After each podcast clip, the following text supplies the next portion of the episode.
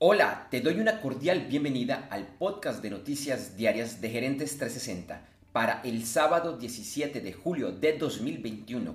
Hoy con el resumen de los principales titulares de las noticias que sucedieron en la semana del 12 al 16 de julio. Mi nombre es Andrés J. Gómez y vamos a las noticias.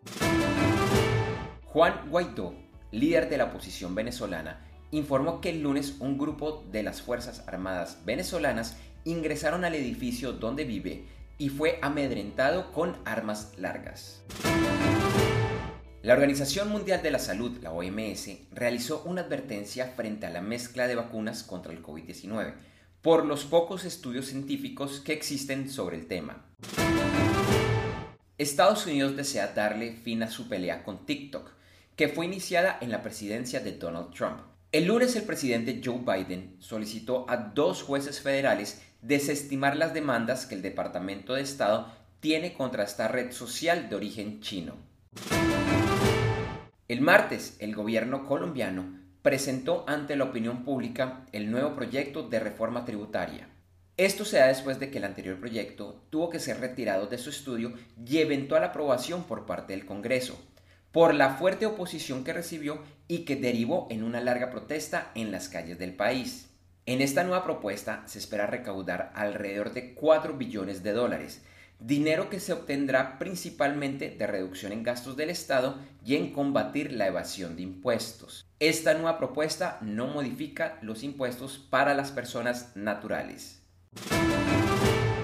Por medio comunicado, el Departamento de Estado de los Estados Unidos recordó que empresas que cuenten con negocios en la región china de Xinjiang estarían violando leyes estadounidenses. Esta región es acusada de llevar a cabo trabajos forzados y violación a los derechos humanos. Después de no lograr un acuerdo económico con editores de contenido en Francia, la agencia antimonopolio de ese país impuso a Google una multa por 593 millones de dólares. El grupo Revil, con sede en Rusia, y que había estado detrás de múltiples ataques informáticos de tipo ransomware, desapareció de un momento a otro. No se sabe la razón de esto, aunque se especula que tuvo que ver con el ultimátum que Joe Biden, presidente de los Estados Unidos, le dio la semana pasada en una llamada telefónica al presidente de Rusia, Vladimir Putin. La Unión Europea dio a conocer un ambicioso plan que han llamado el Green New Deal o el Nuevo Pacto Verde. Por un lado, llaman a que en 14 años quede totalmente prohibida la venta de nuevos vehículos con combustión de gasolina o de gas y a subirle el precio a todos los combustibles de origen fósil. Este plan ahora deberá ser aprobado, algo que será un proceso lento, que puede tomar unos dos años. Muchos ven este plan como el nuevo estándar y que pondrá presión a otras naciones, en particular a Estados Unidos y a China. Jerome Powell, presidente de la Reserva Federal de los Estados Unidos, habló el miércoles frente al Congreso y dio su informe semestral de política monetaria. Uno de los principales puntos que compartió es que la economía del país continúa avanzando, pero que los grandes resultados todavía están lejos. También informó que se prepara una propuesta para que Estados Unidos cree una moneda digital, que entre otros haría que no fueran necesarias otras monedas digitales como las criptomonedas y las stablecoins. Alemania, Bélgica, Suiza, Países Bajos y Luxemburgo están experimentando fuertes tormentas que han traído inundaciones a múltiples poblaciones. Al sábado, en Alemania se reportaba la muerte de al menos 133 personas y Bélgica reportaba al menos 27 fallecidos. La canciller alemana Angela Merkel visitó la Casa Blanca y se reunió con el presidente de Estados Unidos, Joe Biden. No todo fueron acuerdos, aunque lo hicieron en buenos términos. El principal punto de acuerdo llama a actuar unidos en contra de las agresiones por parte de Rusia y China. La Organización Mundial de la Salud solicitó a China que sea transparente y abierta frente al origen del COVID-19. Estados Unidos, que investiga el origen del virus, no ha podido avanzar mucho por los pocos datos que China ha entregado sobre los primeros días del virus. Johnson Johnson retira del mercado de forma voluntaria protectores solares de las marcas Neutrogena y Aveno, que podrían contener pequeñas cantidades del cancerígeno benceno. La Administración Federal de Aviación, la FAA, ordenó la revisión de 9.300 aviones Boeing 737 a nivel mundial para verificar si un switch que alerta sobre una altura superior a los 10.000 pies funciona de forma correcta. Estados Unidos sancionó a siete funcionarios chinos acusados de reprimir protestas en Hong Kong. El presidente colombiano Iván Duque sancionó la ley que busca reducir gradualmente la jornada laboral en Colombia de 48 a 42 horas a la semana.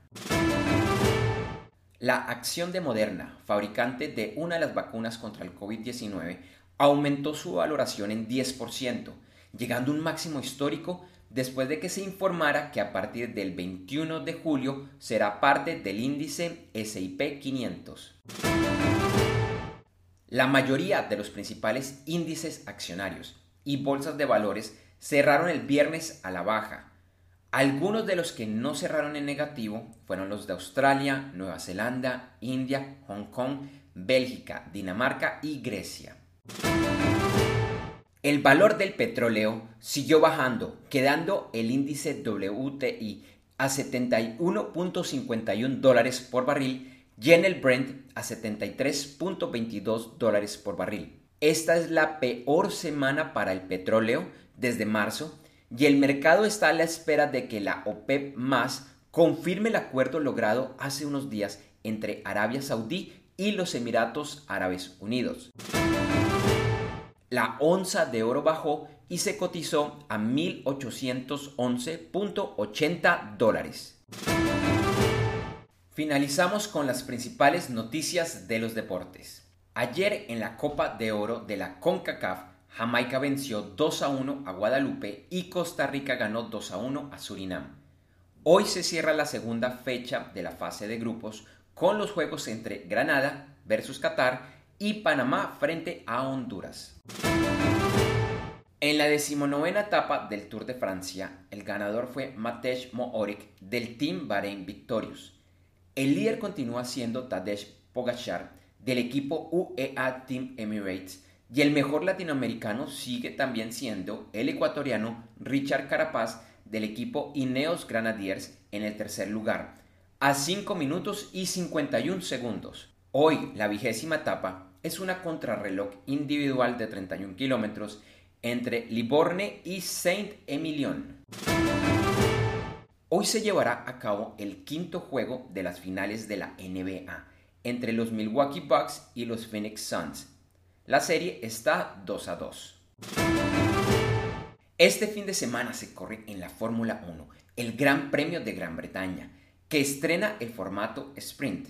Con esto, la clasificación se realizó ayer viernes, donde Lewis Hamilton ocupó el primer lugar, seguido de Max Verstappen. Hoy sábado se corre una corta carrera de tipo sprint de solo 100 kilómetros, que inicia con el orden de partida definido ayer.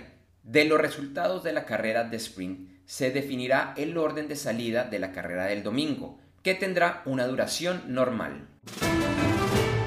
El domingo se corre en la NASCAR la Foxwoods Resorts Casino 301 en el New Hampshire Motor Speedway en Loudoun, Nuevo Hampshire.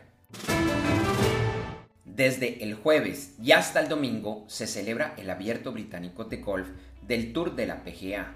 El viernes el líder era Luis Ostuisen de Sudáfrica y el mejor latinoamericano era el argentino Emiliano Grillo, empatado en la séptima posición.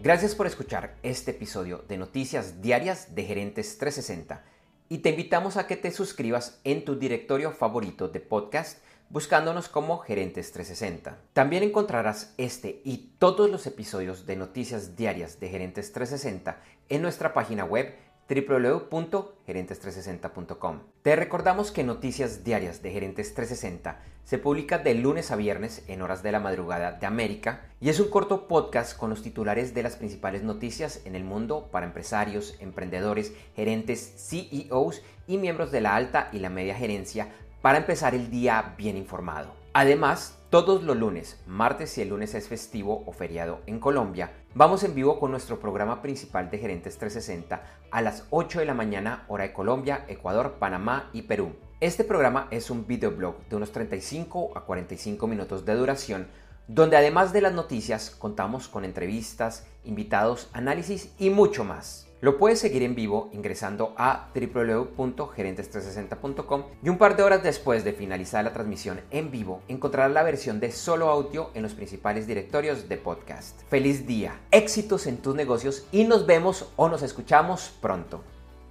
En Noticias Diarias de Gerentes 360, agradecemos el apoyo de nuestro auspiciador Clases.vip y su Masterclass VIP gratuita de e-commerce exitoso. Recuerda que te puedes inscribir en www.internetconresultados.com para llevar tu e-commerce a un nuevo y más alto nivel. Eso sí, una advertencia. Esta clase es para empresarios, emprendedores y miembros de la alta gerencia, en la que se compartirán secretos que harán cambiar la forma como piensas el comercio electrónico de tu organización. No esperes más y separa ya tu cupo ingresando a www.internetconresultados.com. Lo repito, www.internetconresultados.com.